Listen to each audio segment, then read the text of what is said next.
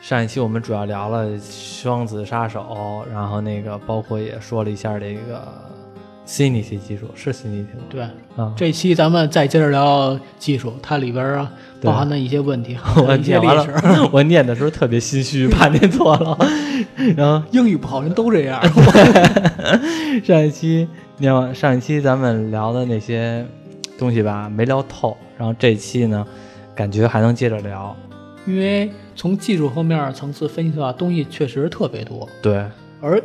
就包括它这个电影发，就是它这个 CNT 技术，它包含的一些东西，嗯，会遇到一些问哪些问题，其实这么些年都遇到过，而且所以还想再继续讲一下。继续聊聊，那大家能有一感受吧。嗯，行，开始。开始，《泰尼克号》上映的是九七年，嗯，然后九九七年香港回归那年吗？对，然后九七年底的时候，中国电影也也突然有质的飞跃，嗯是什么呢？是冯小刚的《甲方乙方》啊，也就是大家开始有看贺岁片儿的概念。嗯但是其实当时甲方乙方啊这些贺岁片儿呢，大家其实都是什么小天鹅之路影院看的嗯，啊。那我个大部分的你说的这些电影我都是盘，嗯我都是从盘上看的。嗯，所以那个时候吧，就是很多人去电影院会看《泰尼克号嗯》，然后甲方乙方出来之后，大家突然觉得，哎，中国电影能看了，嗯因为以前的时候大家都觉得啊，看肯定是看国外片子嘛，当然嗯国外片子引进也少，嗯国内国产片子似乎大家就没有一直看，嗯，但是知道甲方乙方出来之后，主要是那阵儿的国产片子很多都是那种，嗯，上甘岭啊、地道战啊，然后是老片子，老啊、片子，全都是都这种都是特别被，动看的。对，都是特别老的老片子了，就是有点儿有点儿看腻了。然后再后来就是刚提到英雄英雄，啊，那个二零零二年，嗯当时很多就是我去电影院，我一定要看那种大场面，千军万马、嗯，山呼海啸那种对感觉。对对对，但是那个时候，那劲儿过来之后，大家就似乎也没什么。嗯我觉得真正就是大家这种观影习惯起来的时候，最热了一次就是零九年《阿凡达》上映，《嗯阿凡达》就电影院突然说有 3D 效果的，嗯，这个感觉看电影就跟冒险似的，就去了。哎呦喂，你这么一想啊，平时没感觉，一想《阿凡达》是零九年的事儿，十年前了， 对啊我操，真的哎。一下你，我发现这人一到某个年龄吧，你不能回忆以前的事儿，一回忆以前的事儿，就感觉自己这时间都真的就过去特别快。零九年的事儿啊，那个是零九年底上映的，嗯那会儿的时候，北京只有几个那个三 D 厅。嗯那会儿时候，大家看电看《阿凡达》电影就跟抢火车票似的。那阵《阿凡达》我是在哪儿看的呀？我想想，我忘了，但是我就记着我是在电影院看的。我和而且我那阵儿嘖什么情况啊？那阵儿看《阿凡达》，我提前一天还是提前什么时候啊抢买的票，买了三四张吧，因为是和家里人一块儿去看的。我坐第一排，我坐第一排，因为没有地儿，第一排都没地儿了，哦我第一排都都买不着了。然后后来那什么，你比我强，我都没抢着票。哦，你都没想着票是吗？我就记着我坐第我阿一凡达拿排，手机看的，真的那阵好像是好像是多少钱？我想想，是二百吗？好像的票价是二百，我忘了啊，真的好像是二百。我坐第一排，所以你要这么提的话，当时《阿凡达》二百，那你说《双子杀手》一百五十九，嗯，其实这么来看的话，《双子杀》还是《双手杀手》值。那嗯是我忘了是不是二百了？这阵儿真的时间有点长了。当然，《阿凡达》肯定那会儿也是一个，当时一个票房冠军嘛。《阿凡达》来说，那个是真的是电影革命，嗯真正推动了一次电影革命，嗯嗯因为大家突然觉得，在家看电视，我这电视再大，嗯也没有电影院那3 D 效果好。对，然后再之后的话，就是大家，我觉得是有漫威系列出来之后，嗯然后大家有这个去电影院，我看电影，我不是为了说我不是看为了故某种目的，就是我单纯的想在电影院看。我就是为了拿着雷神锤子，或者我穿着蝙蝠侠的衣服，嗯我去电影院做一个集体狂欢。嗯嗯嗯，对，我就是引起这集体狂欢这件事儿来说，一个是漫威每次电影上映，在一个就是那次魔兽上映的时候，为了部落，嗯，我一定要去电影院。嗯，我觉得类似这种电影说，魔突兽然我觉得是很很靠后了，这才几年前啊，才两三年前，那个但我觉得谈不上那么那么重要的时间节点，我觉得没那么要。我没是说那个大家观影体验就突然变了。以前的时候，大家是为了看效果，主要那段时间对这个粉还是粉丝给推起来的，而且我觉得那阵儿的粉丝的，其实和《阿凡达》比较起来还差很多，《阿凡达》是属于全民狂欢，说的是嘛，我说是大家去阿凡看阿凡达是为了看 3D 效果，但是大家看魔兽呢，嗯我就是为了抱团儿、嗯过去来个集体狂欢，嗯，对，这倒是是为了这个目的，就是对大家观影的目的突然有变化了。嗯然后我还说一个重要事儿，是一四年的时候，嗯一四、年的时候网络大电影起来了，嗯也就是爱奇艺啊什么的，他们开始找人去拍电影，这些嗯电影不会在荧幕上放。嗯，会在自有平台上吗？对，只会在这些爱奇艺啊或腾讯啊他们自己的平台上播嗯，网络大电影，也就是说大家经常说的网大，对，这个冲击力是非常大的。嗯那会儿，假如说你电影院你放个《阿凡达》，嗯那那我这个网络电影我就会出一个《阿凡达》， 阿凡达出了我出个《阿凡一》，啊嗯类似这种，嗯，就是山寨更多嘛，对，然后网络大电影质量越来越好，到一六年的时候，全网网络大电影已经占了两千部。啊也就是说，我想看电影的话，我我想看番外篇，我想看一些嗯、呃、其他的，嗯我随便我找一个平台，我就在手机上看了。嗯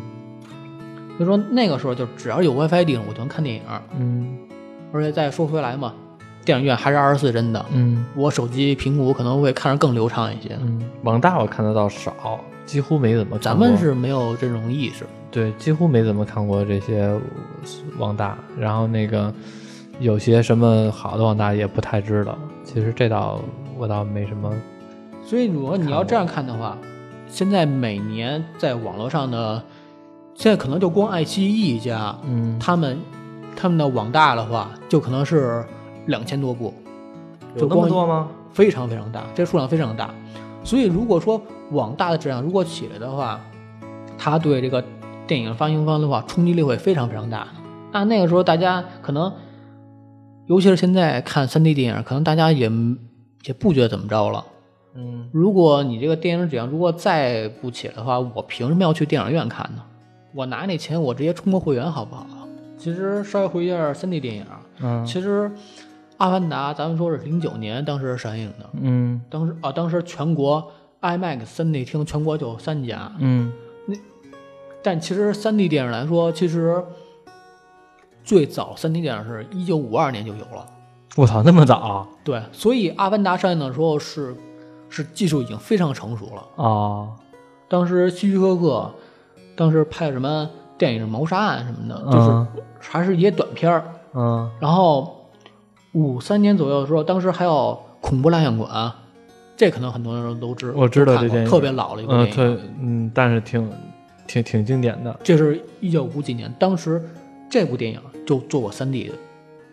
恐怖蜡像馆是一九五几年的吗？我怎么记着好像是没有那么，是不是后来有过新的呀？后来有过新拍的恐怖蜡像馆啊？嗯，翻拍过很多版。对吧？啊，那那我记得是新拍的那个，我没看过以前的老的。就是也就是如果说的话，一九五二年、五三年那会儿的时候，是处于一个三 D 电影的一个元年。嗯啊。然后，但为什么后来有，后来就没了呢？嗯就是到五四年左右的时候啊，这就大家很觉得说，那会儿的三 D 电影儿那个镜片儿，嗯尤其那眼镜儿特别沉，嗯，观影特别不舒服。还和现在不一样，不是那种塑料的。嗯，不是，嗯当时那个镜片儿不一 样。哦，一九七几年的时候，嗯又引起一波这个三 D 热来，那但是也是几年之后又过劲儿了。嗯然后直到零九年《阿凡达》推出，嗯也就是《阿凡达》的时候，其实是 IMAX，嗯就是超大荧幕加上 3D 效果。嗯然后还是技术推动了那什么？对，还是技术推动了。对，那阵儿的技术，你说那阵儿成熟不成熟？但是它设备没有普及到，而且设备更多的底层东西吧，没有应用到那个更多的人，嗯那个没法儿普及到所有人。等《阿阿凡达》的时候，一个塑料的眼镜儿，3D 眼镜儿就 OK 解决的问题。因为现在很多人看3 D 电影的话，我我会备几个，我直接从网上买几个眼镜儿。比如说我、我戴眼镜的人嘛，嗯，我可能用电影院的眼镜的话，我自己戴眼镜，我再套一个眼镜，我不舒服，对，我会从网上再买一副嗯自己戴着舒服的一个眼镜。嗯。我不我不戴眼镜儿，没体会过那种感觉。戴俩眼镜儿感觉挺， 跟望远镜似的。因为这次《双子杀手》上映的时候，就很多人就说，就是他这个眼镜虽然说八块钱一副，嗯，但是他感觉有戴着有点紧。嗯，如果说你戴一个眼镜，你再套一个眼镜，你可能套不进去。嗯所以还有，我建议是，如果看《双子杀手》的话，你最好，如果你真的是戴眼镜的话，你最好是戴着隐形去。啊，我记得当时《阿凡达》上映的时候，也看不了了。咱们发这期节目的时候，《双子杀手》已经下架了， 啊啊因为因为我看那天是已经是我看电影院已经是最后一天 了，啊，没没了，没 了没了。那那那就把建议这段掐了吧。 回《阿凡达》那会儿吧，哎，你知道那会儿还有一个三 D 肉蒲团，哦，我知道我知道知道， 很多人为了看这部电影，必须买机票去香港或澳 门看。嗯，我知道这电影我知道，啊三 D 热舞团，挺好的挺好的挺好的。但是但是咱们没赶上那个时 候啊，因为 那阵儿没我钱买那机阵儿我票。记得网上也经常说嘛，怕有人看三 D 肉蒲团，那是这手不自觉的往前往前伸。 然后比如那年的话，还有什么《诸神之阵》，嗯嗯，都是超大场面的三对 D 电影。我特意说一下，三 D 电影它很费劲在哪一块呢？它必须是是两台摄像机嗯架在一个架子上，因为当时《阿凡达》当时他们拍的时候，就是卡梅隆他们团队也是是卡梅隆他们自己团队研发的一个拍摄架子，嗯就是把两台摄像机放在架子上嗯同时拍摄。嗯但是当时那个《加勒比海盗四》嗯拍摄的时候，是那两台机器吧，它拍摄可能角度问题，就导致拍完之后，它这个 3D 效果吧，嗯，没有什么 3D 效果，嗯因为它要求特别高，就是两台摄像机呢，就是它是仿人眼的效果，因为嗯俩眼中间儿这就是六点五公分，差不多是这么一个距离。如果你这距离掌握不好的话，嗯就容易拍糊，啊所以特别难难伺候这东西。啊。然后再后来呢，就是比如说有什么泰坦尼克号，嗯，泰坦尼克号当时不是还出一个 3D 转制版的吗？哦，记得吧？有有印象，嗯，但是它是二转三的吧？它对它那二转三转的是特别特别细的，因为因为现在啊，现在有的人就是经常，我觉得三 D 电影这个东西，有的人现在特别会讨巧，就是有很多电影其实他拍的时候是二 D 拍的，然后但是呢，他后来就是临上映的时候呢，就做一个三 D 的宣传，我是三 D 的，然后其实就是一个二转三的一个环节，但是其实你看的时候，你把眼镜摘了和你戴眼镜儿其实差不了多少。然后，而且是就但是摘了之后它是重影，但是它它因为它它重影它是有区别的，就是比如你近景的重影跟远远景的重影是不一样的。对，而且它它是你不是说你摘眼镜，而是说你看的时候，即使是它宣传是三 D 电影，但是你看的时候感觉还是有点像二 D 的，就是在那在头几年比较多，就是什么电影都宣传三 D，你唯一一个能体会到三 D 的感觉是什么呢？就是字幕。 就是你感觉那字幕和那荧幕是脱离的，然后但是这荧幕是荧幕，字幕是字幕，而且那会儿那尤其是那种二转三的，但是泰坦尼克号的二转三不一样，因嗯为泰坦尼克号它真的是一帧帧抠，嗯当时那个就光3 D 转制成本就是一千八百万美金。嗯，它其实按说起来，它的三 D 转制成本已经高于、 高于直接拿三 D 摄像机拍了。 对，嗯，对对对，而且还一个什么，就是如果你是做 3D 电影嗯这些拍摄的话，你是用你必须有两台摄像机，你必须摆好怎么样，很费劲。嗯然后你轨道怎么走，还有一个特别费劲的是，如果你用 CG 做，嗯你就是需要是需要一个镜头需要炫两遍，嗯我我这个角度炫一遍，我那个角度炫一遍，嗯我才能达到一个 C 的一个效果。所以它成本是等于是我我正常拍一部片子，嗯可能我花一千万，我做特效可能花一这个镜头我花一千万，但嗯如果我要是做3 D 的话，我工作量我要翻倍的。嗯所以为什么现在很多导演不愿意用3 D，嗯，就是是这原因，啊，我成本太高 了。嗯，再一个，像当年那个剑龙飞甲，龙门飞甲吧，哦哦，剑龙飞 甲，还他妈霸王龙飞甲呢， 剑龙飞甲，哦，龙门飞甲，龙门飞甲。刚才你还说完新龙门客栈，现在有剑龙飞 甲。那个号称是《星龙客栈》的一个番外篇吧。 对对对啊对，当时那部片子就是3 D 的，而且当时那部片子，那组三 D 效果挺挺挺棒啊的。但是嗯、呃那个片子当时的三用3 D 摄像机的时候，徐克拍的嘛，嗯他摄像机是特意从好莱坞拉回来的。对，那部那部我印象挺深的，因为那部三 D 效果，尤其是那个那个李宇春放暗器的时候，那个那会儿儿咱是一块儿去电影院看的吗？我忘了我是不是跟我你肯看定的我肯定我肯定不是和你看的，我忘了我和谁看的了。啊。对，那个片子效果特别好，嗯因为当时那个3 D 摄像机是从好莱坞拉过来的，嗯然后直接请阿凡达他们团队的一些嗯，摄像过来做的嗯拍摄。从那个之后，国内试了很多遍关于这个3 D 摄像机的事儿，但慢慢慢慢大家发现把控不了，嗯很费劲，嗯所以现在电影很多都是二转三。嗯但是二转三还有一个问题什么呢？曾经《阿凡达》上映的时候，全国就几家影院，嗯大家为了《阿凡达》这个3 D 这电影的事儿，嗯全国很多影院都开始改荧幕了，嗯就改成3 D 的。嗯而且你拍摄的时候你是双摄像机，我播放的时候我也得是双放映机哦，这么去播放，哦，就导致什么呢？很很多影院我都改了，结果改完之后，你们这帮导演又不拍了，嗯，成本一下儿我们白钱白白花钱了，我们钱花出去，你们这这帮导演又又不干这事儿了，嗯所以后来很多电影呢就开始做二转三，嗯也就是这些影院要求，哎你这必须得是3 D 的呀，嗯，你这个2 D 的，你这个二 D 的二二 D 的不三十块钱一嗯，二 D 不拍片，啊，你二这个二 D 的三十块钱，我这个三 D 的一张票对五十块钱，对，那阵儿会有一个这我我有印象，那阵儿会有一个这种算是呃一那个发行和这个呃影那个影院中间的一个矛盾，就是二 D 的不拍片，然后对三 D 的就是给你拍片。嗯，然后大家为了这个排片，因为大家肯定大家都有都知道，就是排片率的高低影响你的票房走向嘛，嗯所以就会强行的然后进行二转三，对，而 且所二以那转阵儿会导致出很多明明是二 D 电影，你戴着一个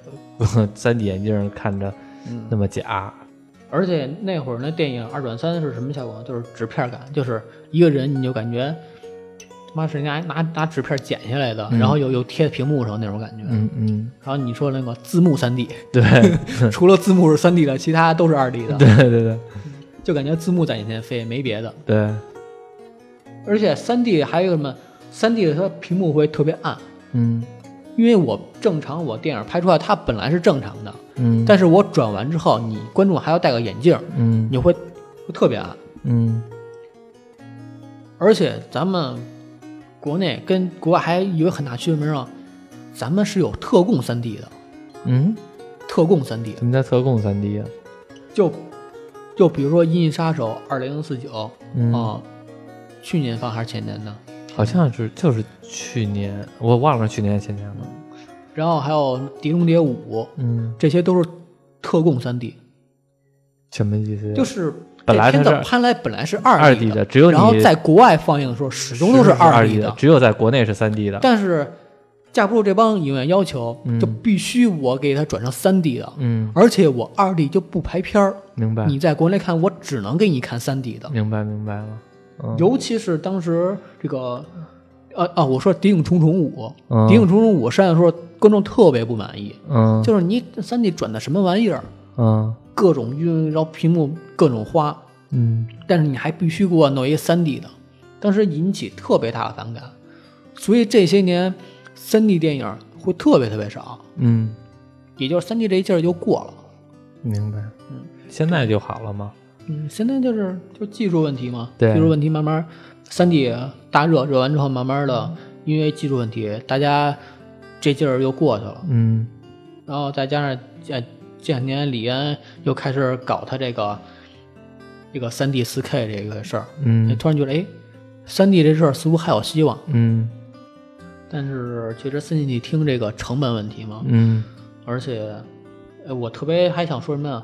好莱坞大家，我不知道有没有人知道，有好好莱坞有一个“事不过三”这个事儿，不知道。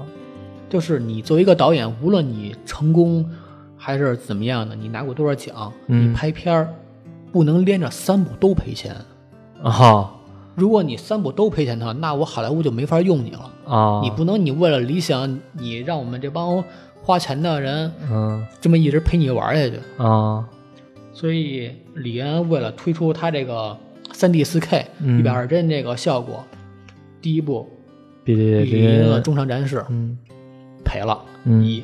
然后紧接着《双子杀手》，嗯当时我说了嘛，花费是一点二八个亿嗯美金，嗯，然后现在目前预计这电影血亏应该是，血亏，而且预前预计亏损是七千五百万美金嗯血亏。嗯。然后李安，你还要再有一次机会，如果看来下一部电影肯定好啊， 下一部电影说什么也看。所以其实，嗯，很多人都猜测这个 CNT 这件事儿嘛。嗯再下一步，李安就出局。嗯你如果你在出局之前，你还会不会再用这技术了？嗯，你我觉花，得用这技术就用这技术了，但是成本在那儿呢。成本在那儿是成本的事儿。如果说我这次没用这个 CNT 技术的话，那我可能我几千万就搞定了。嗯我现在一下搞出一个多亿来，而且排出效果也就这样。嗯然后再回到这个一百二十帧这事儿，嗯就是开始说了，就是普遍是二十四帧。嗯这二十四帧是怎么来的呢？其实说起来啊，就是帧数这事儿，嗯大家应该都知道，其实就是假如说一张照片是一帧的话，嗯本来就是嘛，一张照片是一帧，嗯，那我每秒钟我要播放二十四张照片，对对对我这样才能连贯起来。对，其实最早的时候，这电影是怎么来呢？最早是开始是两个英国人打赌，说这个，你说这马它嗯跑步的时候，这蹄子挨没挨地，嗯就是跑的时候它会不会有蹄子腾空的这时候？嗯就一人说有，一嗯人说没有，嗯然后这俩人就打赌，怎么打也分辨不出来。你问你问马，马他也不说。嗯最后一摄影师就讲啊，哎，我可以这么着，我啊给你架二十四个摄像机，嗯，我连环去拍，嗯拍摄出来。你这时候你不能找出来了吗？你看这马，看这二十四张照片里边有没有提的 ID 的，有没有提的离地的这个照片儿？嗯这么着就拍了二十四张照片儿，连贯起一看吧，哎，连贯起播放之后发现这马是运动的，那这不是废话吗？你说这是明显太扯淡 了，这这他妈正常人都知道啊，这一看就是他妈的那种，这个是电影它它发明的一个原因，就突然发现这照片连贯起来播放吧，它感觉是一个动态的，啊它是能动起来的。啊，我觉得这个是明显的，这个比较是蒙你玩儿的、逗你玩儿的一个故事啊， 这他妈不可能是真的呀。这肯定是别的，他肯定是别的事情引申出，不可能是这个。所以再后来的时候，那些短片都怎么来呢？就是我用照片一张一张拍摄好了，然后播放。嗯嗯，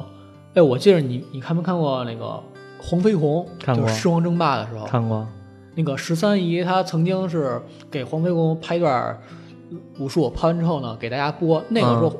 十三姨用的是一个摇把儿的一个放映机，对就是我一边摇，对然后黄飞鸿一边打。对，但是十三姨有一心机什么呢？我特意摇快一点儿，嗯大家就觉得黄哇，黄飞鸿这武功高啊，这速度这么快，嗯快我们都快看不见了。 其实最早的时候的放映机呢，全都是摇把儿的。嗯，就是我一边摇一边放。那个时候是还没有帧数概念，为什么呢？嗯，就是我摇得快，我放的就快；我摇得慢，我放的就慢。嗯，我摇的特别快，就是一百二十 帧，一秒摇一百二十下儿，啊，对，一百二十帧。然后就是到了一九一五年的时候，就是开始有电了，嗯有电动马达了。嗯那个时候有马达就方便了。马达这件事儿的话，马达它就自己在那儿播嘛，嗯那帧数就能稳定了。嗯那个时候帧数是十六帧，嗯你还记不记得那时候特别老的那种默片时代那些，嗯，就比如朱柏林那些卓别林那些，啊、你在电视上看的时候，你就发现朱柏林那些动作特别搞笑。他搞笑原因是因为他动作似乎比其他人都快，嗯比其他电影，但是蹦蹦跳跳了啊，走路也快，嗯就是因为当时那些电影它是十六帧拍的，哦，然后但是咱们放映呢，咱们放映说是老是拿二十四帧的速度去放，哦所以会快。哦，十六帧这件事儿，当时是持续了二十五年，直到那个一个《绝世歌王》那个电影上映，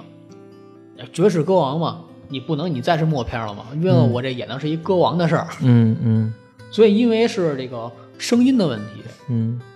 当时是我这个摄像机我必须要加音轨，嗯所以这个时候摄像这个这是华纳兄弟他们推出了一项技术，就是嗯我胶片上我载入声音。嗯然后我播放的时候呢，我为了声音，我才是要提高到每秒二十四帧。啊，哎，这个时候大家发现，哎，加上声音这效果好很多。嗯，然后提到二十四帧之后呢，哎，也比之前的要流畅好多。但是还有一个问题是呢，胶片这东西，它是一张张照片嘛，嗯一起张照片多少钱？啊那你这个电影的话，我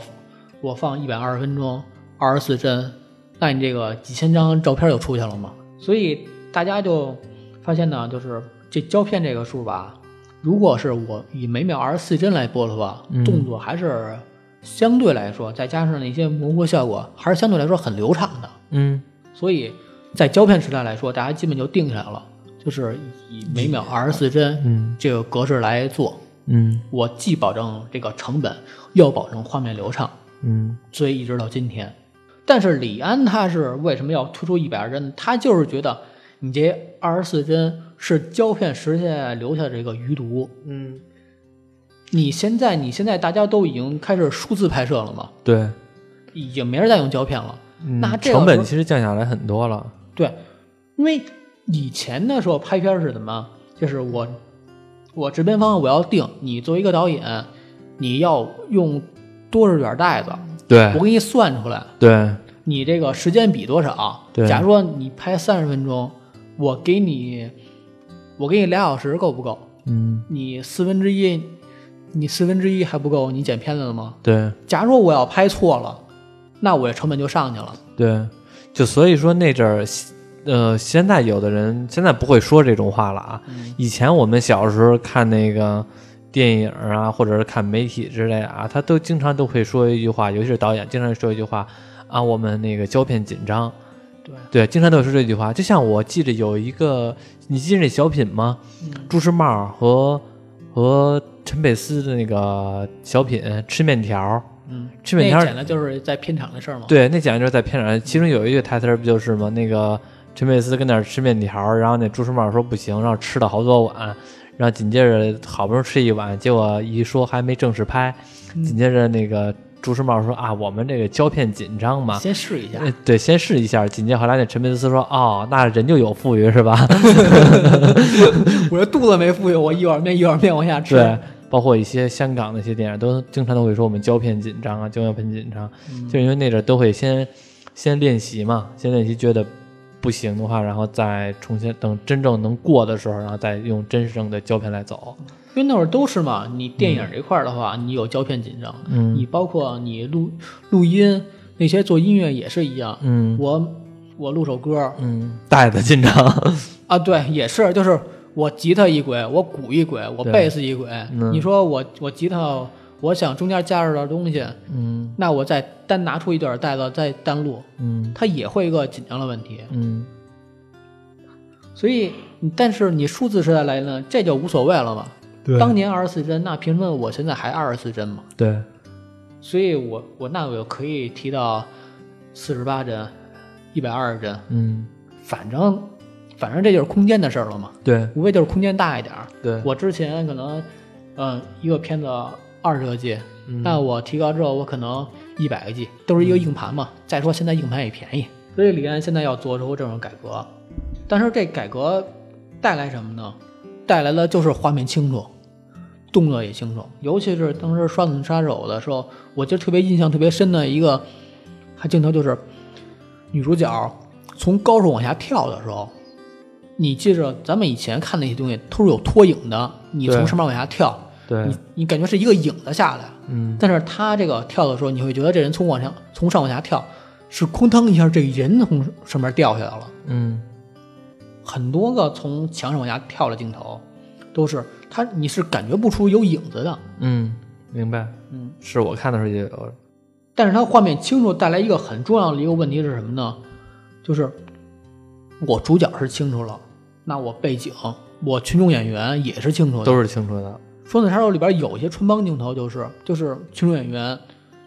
转过头看镜头了，嗯有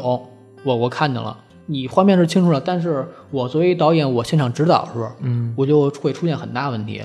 是我顾虑的东西就多因了，为我想了一下，确实是那种感觉。因为我们看普通电影的时候，比如说主角两个人在谈话，你其实注意点都在主角身上，然后后边的东西呢，其实有的是更加模反正糊，远嘛，对，有的更加模糊，就是你不会在意。但是这部电影的时候，感觉这两个人主角在谈话，你经常有的时候你的眼睛会目光的很游离，嗯因为你会发现其他地儿都特别清楚。对你有时候会关注也也关注其他地方。我看的时候就有这种感觉，就是比如说两个人在明明在沙发上聊天呢，但是呢，别的电影你可能就会他看他俩、主要聊天就完了。嗯但是看这部看这部电影的时候，我有时候眼睛还会游离，看他们家的居家摆设，看看他的窗子的倒影，看看哪，看看这儿，看看那儿。他在沙发上聊天呢，对，哎，他这沙发是什么皮的了呀？哎对对对那儿咱换个口啊，对或者从这旁边口这儿我看看这皮子是不是真皮的呀？对，或者旁边一个镜框啊，我看那个镜框上面相片是谁呀、就是经常会有这种画面，嗯就我经常都会这样。还有一个他带来什么问题呢？就是化妆。嗯以前的时候，拍电影、拍电视剧化妆很正常嘛，嗯因为我脸抹白点儿啊，我眉毛眼线呀。但是现在清楚到这种程度，给威尔史密斯打特写的时候，他脸上那些粉底怎么办？你正常肯定大家都知道，我我跟一个人正常说话，我我离着一两米远，我不会看清楚他脸上的这个毛孔的。但是对这个不一样，我给他对脸上特写，，对，所以对于化妆又是一个要求。比如明白，说那个当时拍《比利林恩》的时候，嗯有些镜头要求演员是不化妆的，嗯就是在比利林恩回忆的一些地方。嗯然后他们上舞台的时候是化妆的，嗯那个时候你能看说有些人能看清楚，他勾了那个眼线呀、眉毛啊，嗯，脸上抹了粉啊，是特别清楚的。明白，说白了，离近了之后，你这个化妆品的质量问题一眼就能看得出来。对，这倒是，因为你现在比如说你和一个人离得特别近，就你眼睛贴他脸上，你能看见他呃的那个。现在就是这个效果嘛。对，现在就是你眼，你和你旁边的人聊天，你把眼睛贴他脸上能看了。还有一个是打光问题，就以前的时候，一般的话拍摄都会有一个打光师，嗯然后还有人拿着打光板儿，这演员一边表演我打光师跟打光板儿，我一直追着他。嗯但是现在一个问题是什么呢？我如果这时候我再打光的话，嗯，他身上光源多了，有几光源观众很容易就数得出来，就对显得特别假。所以为什么你现在看《双子杀手》还有《比利林》的时候，你会觉得你是在片场，嗯而不是在电影？嗯因为一般电影它是会有打光师是是追光的，但是这个就没法追光。嗯，我再追光我就显假了。明白。是哈，就是尤其是我能看到光的地方，我能看到太阳光的地方的时候，基本上都是静止的。嗯，就是就没有说，就是说这俩人在走路边走路边聊天儿，然后那个能看见光，一般没有。嗯。再一个就是表演了嘛，嗯因为你平时你表演的话，你可以正常表演。嗯呃表演这个其实可以这么说，以前大家看话剧的时候，嗯，话剧演员表演是非常夸张的。对，因为离远的人观众，不然你要不夸张的话就看不见了。这我只能是用肢体语言去表达我这些东西。对，一说伤心的话，就真得那个蹲在蹲起来呀、或者是那个来在舞台上走走动这样的来表现出来。对，然后从话剧到到电影，嗯以前的电影是没那么多特写的。嗯你比如说，你看李小龙那些电影，经常是中远景之间切换，嗯特写是很少的。但是现在，因为大家成本降低了嘛，嗯就可以拍很多的特写镜头，嗯所以拍特写的时候，你表情你怎么样是很清楚的。嗯但是现在这已经是清楚在清楚的基础上又进一步清楚了。嗯那我这演员，我肌肉，我眼神的游离，我说实话，我眼神里边有没有感动，有没有一点光点，我是完全能感觉得到的。嗯对于表演来说，这个是非常非常又进了一步表演，嗯也就是李安他现在在拍这一二一百二十帧这个技术，因为这个技术带来了很多问题，嗯从拍摄、打光、化妆到表演，各个环节他都需要重新摸索。这也就是为什么只有李安在拍这部片子，而且没有人别人在用这个技术，就是这原因。是，因为这些原因导致这部电影更加的这种类型的技术呢，就相当于把这电影的拍摄手法、拍摄难度又提升了一个一个维等度，一个等级。嗯，我们看的观众的时候，可能就是看一热闹就完了，但是真正专业的人，他需要研究很多东西，甚至有一些东西他要取舍了。对。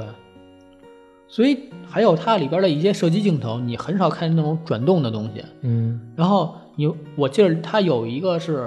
比如说我我他说我枪里边只剩一发子弹了，嗯然后我打人的时候，我需要两个人凑到一起，啪一枪啊，解决对两个人。对，你会发现他他拍摄那些射击镜头的时候，他不会有那么大动作的去转动。嗯然后还有他黑夜的那些问题，我们平时看电影的时候，黑夜就是黑夜。那嗯我从暗处往往远处望的时候，嗯就是剪影效果，但他这个黑夜是特别透的，嗯在黑夜当中，我每一个细节我都很清楚。嗯，他们去的那场戏，去的那个就是呃死尸博物馆，嗯就是那个，我记着之前聊过哪期来了，聊巴黎，聊《鬼吹灯》那期，我说过，就是在巴黎的那个有一个死尸博物馆，就是他们不是就去那儿了吗？嗯就是因为那个中世纪那阵儿闹黑死病，然后导致全都那个死尸全都放到那个呃地下了，嗯啊，他们觉得那个那个就是一个比较阴暗的环境当中嘛，嗯你就会能感觉到这个黑夜就非常的透亮，就不模糊，就是在即使是一个很阴暗的环境当中，你也会感觉黑亮黑亮的，感觉都是黑亮黑亮的。他这个还在他布景上也出现很大问题，就嗯是我里边东西我稍微哪儿不留神多出个东西来，嗯就会穿帮，嗯它难度是相当大的。嗯而且《双子杀手》，他是这个五十岁的威尔史密斯嗯大战这个二十岁的自己，嗯，我特别好奇，他那二十岁的自己是是怎是谁演的呀？还是嗯说他是他是他自己演的，是他自己演的，然后啊通过那个特效来对，在还原回忆，再还原是吧？啊，嗯，这个也是 CG 技术一个特别大的一个提升。嗯，因为 CG 技术其实大家都知道嘛，其实就是三维动画。对，最早的时候，嗯皮克斯他们用在那个《玩具总动员》，嗯然后后来开始做好多动画，就是梦工厂他们有怪物史莱克，嗯，然后皮克斯他们还弄一个怪物怪物公司。嗯后来 3D 技术越做越高嘛，嗯慢慢的，哎，我其实提到 3D 技术，我记得大家知不知道那个《最终幻想》嗯，那部电影？生死战争吗？啊、最终幻想七也有，啊，就是我知道那个，零一年的时候，嗯当时那个出了一个那个《最终幻想：灵魂深处》。嗯开始呢是这个是一家游戏特效公司做的，嗯他们是想把这个，既然我们公司我们能做 CG 动画，嗯，那么我作为一家游戏公司，那我们可不可以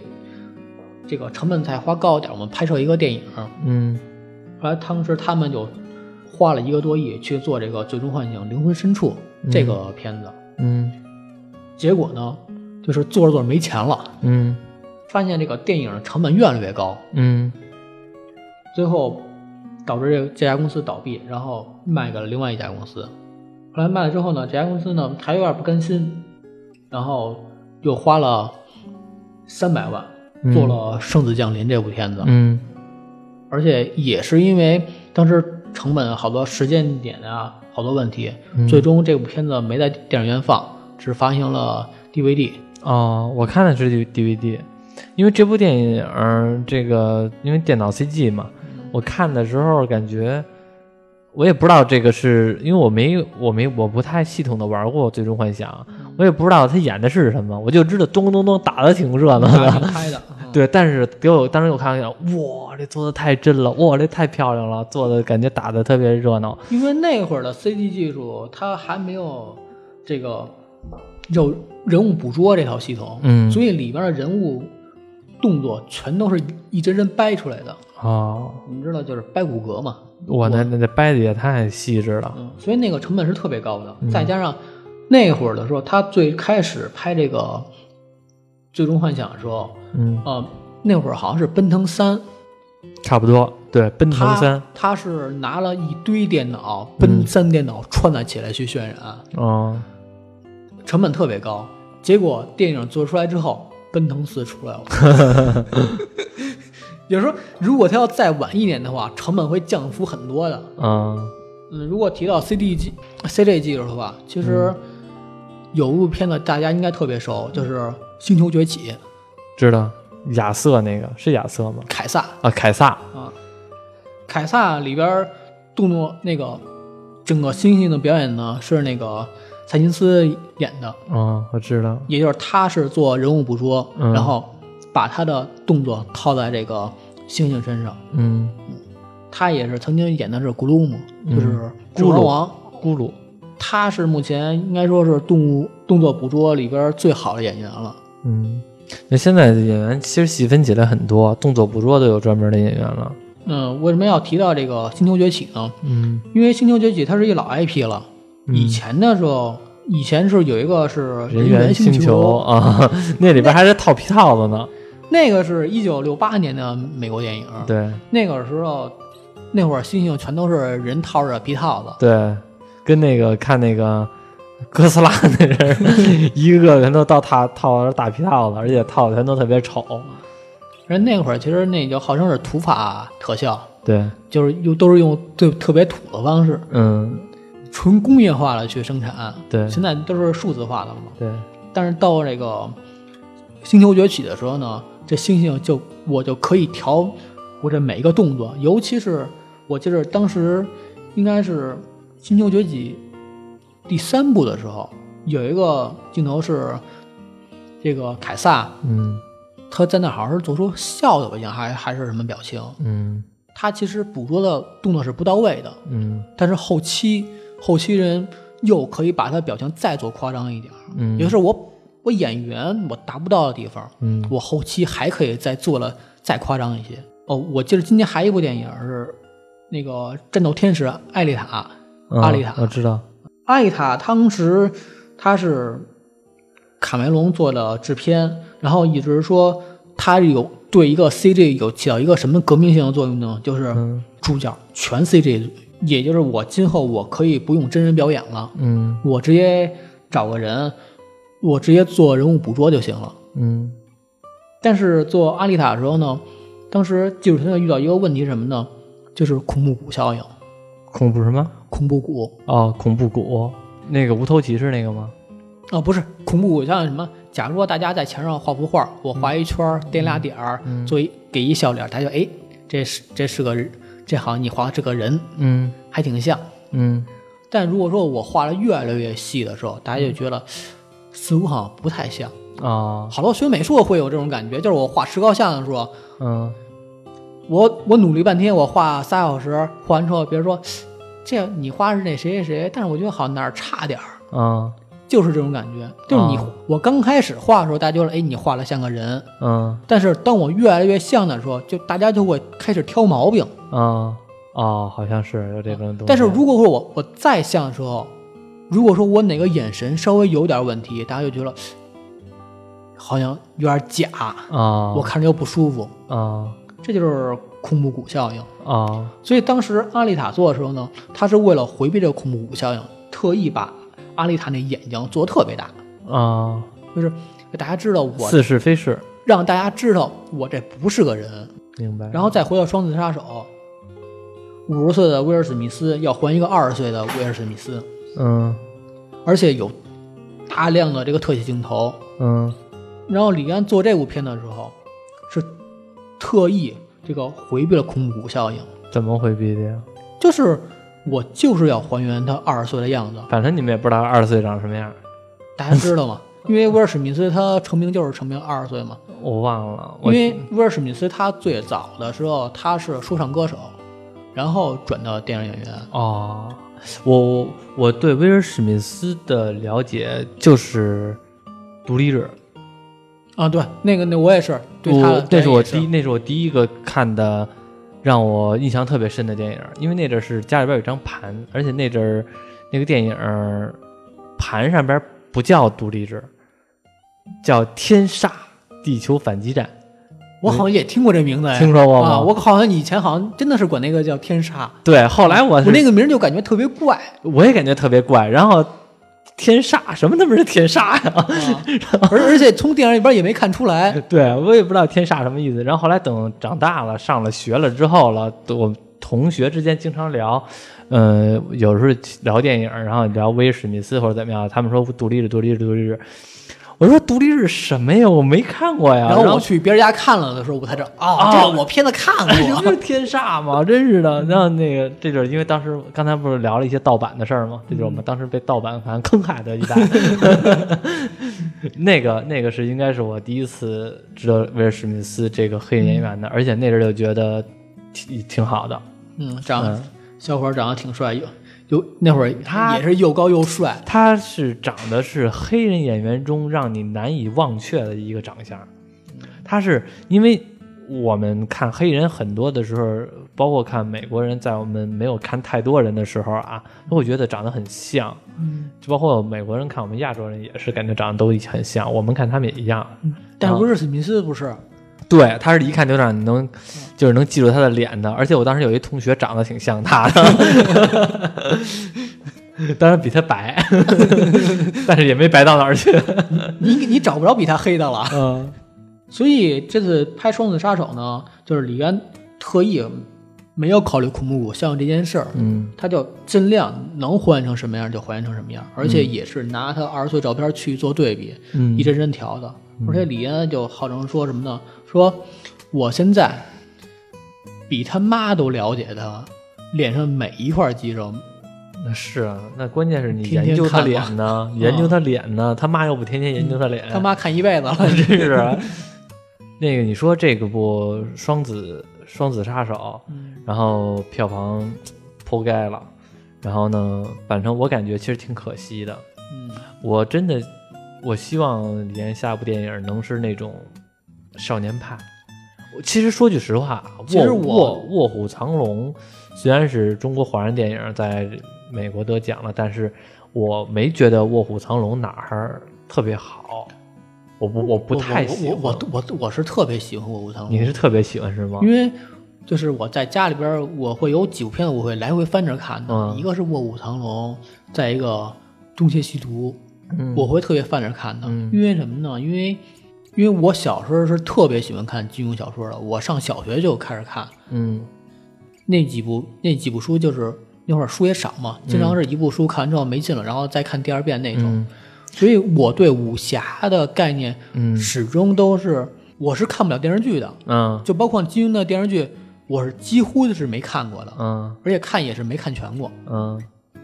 因为我是受不了电视剧它那种叙事方式的。嗯在我心目当中，武侠它不是那样的。嗯直到后来看了《东邪西毒》，哎，我突然觉得，哎，《东邪西毒》那个突然拍出古龙小说的感觉，嗯嗯。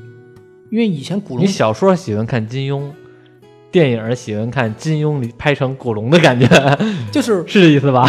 东邪西毒》，让我突然找到了说那个古龙小说里边那种叙事的感觉，我明白，我明白就是那种似是非是嗯似是非是，然后那个每个人说话呢，也有点感觉心里边老有事儿。对你不知道他说的是真的是假的，反正他都是在叙叙事自己经历的一些事儿。嗯，明白，没有那些嘻嘻哈哈的东西。对，然后《卧虎藏龙》出来的时候呢，我突然觉得，哎，金庸小说似乎应该是这样的，哦，因为我们平时看武侠片儿，就看的就是一个爽，对，所以我也没别的，就是我打的我打来打去，最后我发光气功波我才爽呢。嗯但是《卧虎藏龙》里边，你能感觉到每个人的纠结，嗯这个中年人啊这个什么样儿，嗯然后这个青年人他想出头是嗯又是什么样儿的，我怎么判你？嗯你会感觉很，我是感觉突然觉得第一部武侠片能让我感觉那么真实，嗯每个人是有血有肉的，而不像其他的，我一出场我我这人就很正直，我就是大英雄，嗯我一点毛病没有。这倒是，不过可能我看《卧虎藏龙》，感觉有点儿看不惯。确实是因为它是它不是我们传统的对那种武侠意识嘛，对，而且它虚制起来你总觉得磨磨唧唧磨而磨且我和唧唧你的。不一样一点是什么呢？我我小时候没看过金庸的小说，哎，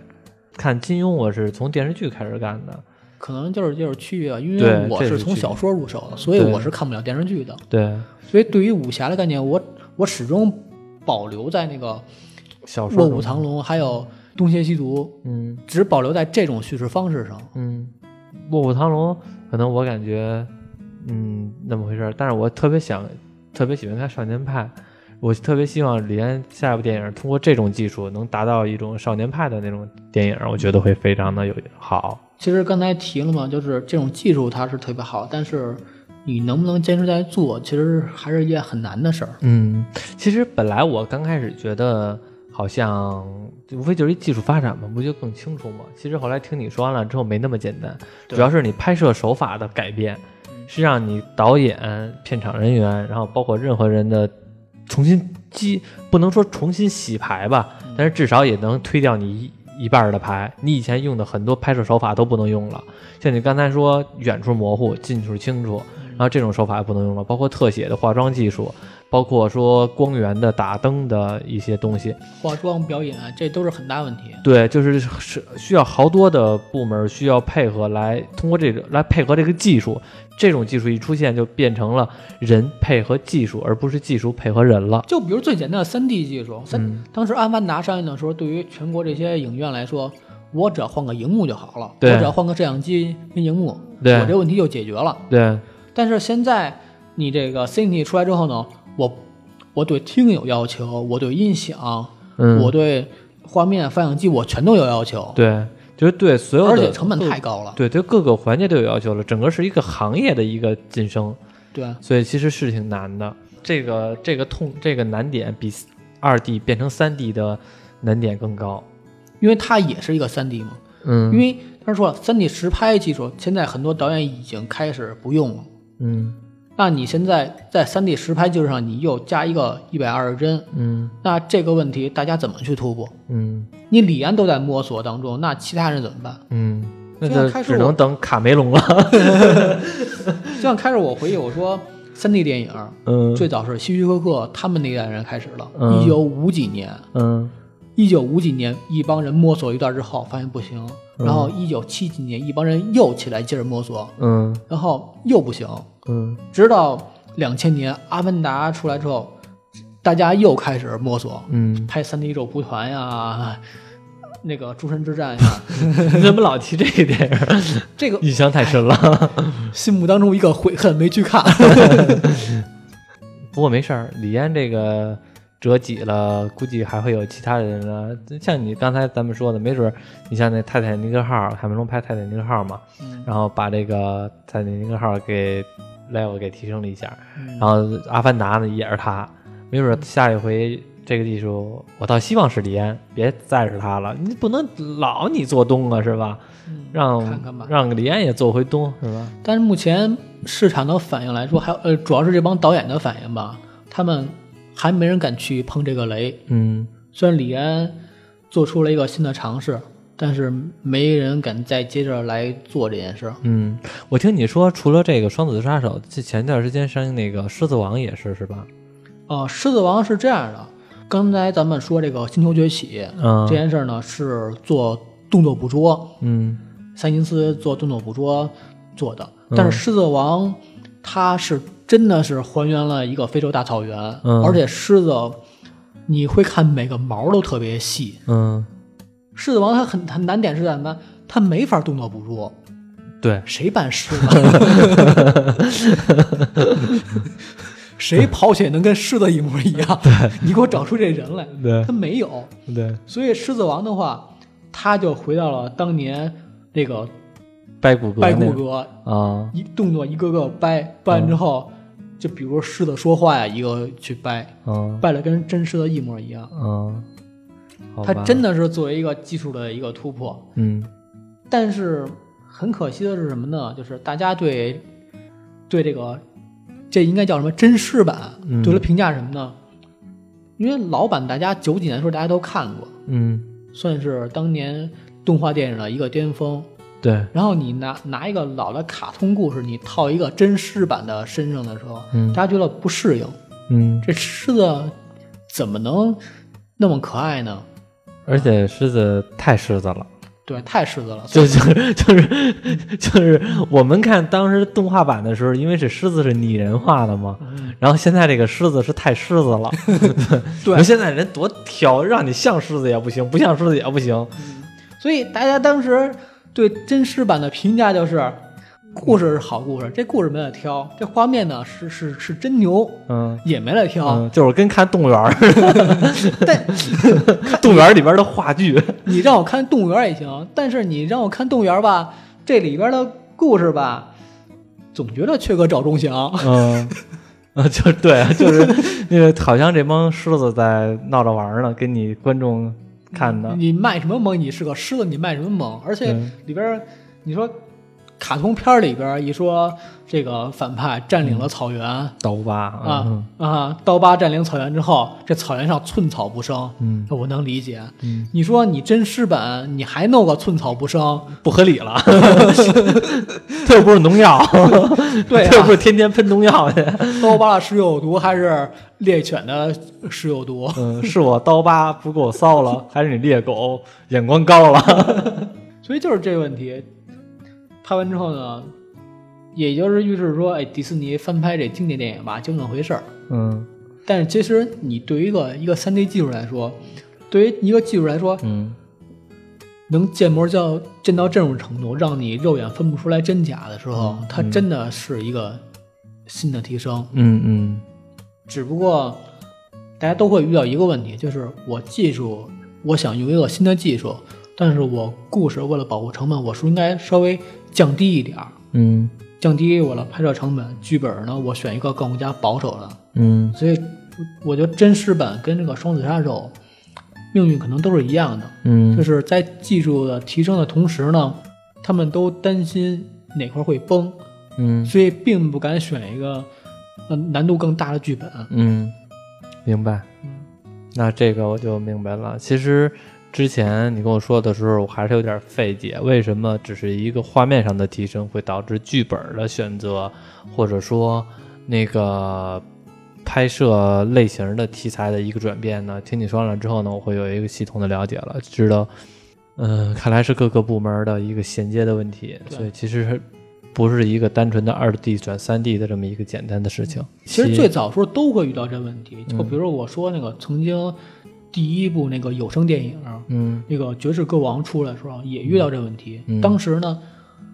因为当时的摄像机功率非常大，噪音也特别大，嗯他当时的时候，为了防止这个噪音干扰这个同期录音的声音，嗯所以他尽量让这个镜头不动，嗯就导致说我为了让这个电影它有声音，就导致我丧失很多的镜头语言。哦每一次技术的提升都会遇到这个问题，嗯包括《阿凡达》也是嘛，《阿凡达》你说曾经的时候，它是作为一个三三 D 电影，它遇到问题是什么？它也对于卡梅隆说，他也不敢选一个问题特别多的剧本，嗯我不敢去挑战那些东西。所以《阿凡达》它也，你回头看的话，《阿凡达》讲的不是也是一个强拆的故事吗？嗯，反正说了很多，因为这种技术导致上的问题，也包括回忆了一下技术的这些电影的发展的时间的节点，也回了一下我们当时觉得有意思的事情。嗯然后我觉得聊的还挺饱满的，我觉得差不多。嗯，然后那个，嗯，下一部电影的李安不知道是什么。哎，对了，上回是你跟我说还是什么时候？呃，《黑客帝国四》要贝托重帝国置四要对重置是还是啊，还是要拍四，要拍四是吧？嗯咱就畅想一下啊，假如说《黑客帝国四》用这种技术，嗯，我觉得会非常棒，因为它本来就是那种未来的一个世界，然后那个画面也更清晰了，帧数也更高了，包括那种光源或者怎么样的，因为它像你说的似是非是的光源，我再怎么打，我可以说那个时代就这样， 你会有一种意识，这不是我现在发生的事情。我觉得可能是李安走的有点太远了吧。嗯如果你稍微回了一下，比如说，我现在不做一百帧，我先做一个六十帧的，感受一下。我是觉得李安走太远了，就导致目前很多的技术上还在探索，跟不上。我倒觉得不远，我觉得一步到位挺好。嗯，就是那需要整个行业的一个整体提升。如果假如说《黑客帝国四》用这种东西，因为我们看过《黑客帝国》其他的系列，我觉得放在到这放到这个基础上，我就觉得说实话，我是觉得技术这块儿的话太难了。嗯，李安确实走出这一步，希望他下一部片子能你更别好希。望他们好线，你怎么折腾的？我特别希望他下一部片子还用这个技术， 嗯，能我也出希一个望，更好的故我嗯事。也希望，这对，反正我看完了，一百，我看的一百五十九那张票，反正是觉得看完了之后够贵的，但是呢，也见见什么样了。我觉得谈不上说值或者不值，我觉得还行。我觉得比我看一个呃二 D 电影，我觉得要值。就是虽然它价格很高啊，因为其实我是好久没看 3D 电影了。嗯，其实啊，我那也不是好久吧，上一部看的 3D 电影就是《狮子王》真实版的这个《狮子王》，嗯当时我的感觉就是，我终于又看到一次 3D 电影了。啊啊因为在之前的时候，我看的全都是纸片人儿嗯或者 3D 字幕，嗯嗯，就导致我看的特别不爽。嗯而且当时我是已经这么多年处于一个什么反感呢？嗯就是只要是有 3D 电影，嗯我就会选 2D 听。啊， 因为假你如说因为你知道大部分都是二转三的是吧？对，假如说你跟《碟中》那个《谍影重重五》似的，嗯，你要只给我放 3D 的话，那我这片子我就不看，啊我就等着新资源。啊，我和你不一样，我是有我是那种，嗯，二 D 有三二有二 D 也有三 D 的，我选择二 D，要只有三 D 的，那我就选择三 D 了。 其实我我可能走的有点极端吧，嗯那我当时是只要是有 3D 的我就不看，但是因为嗯《狮子王》这件事儿，因为当时我是特别靠后了，很多人都看完之后已经做评价了，嗯啊我就是想看看它真的能做成什么样，所以特意去看。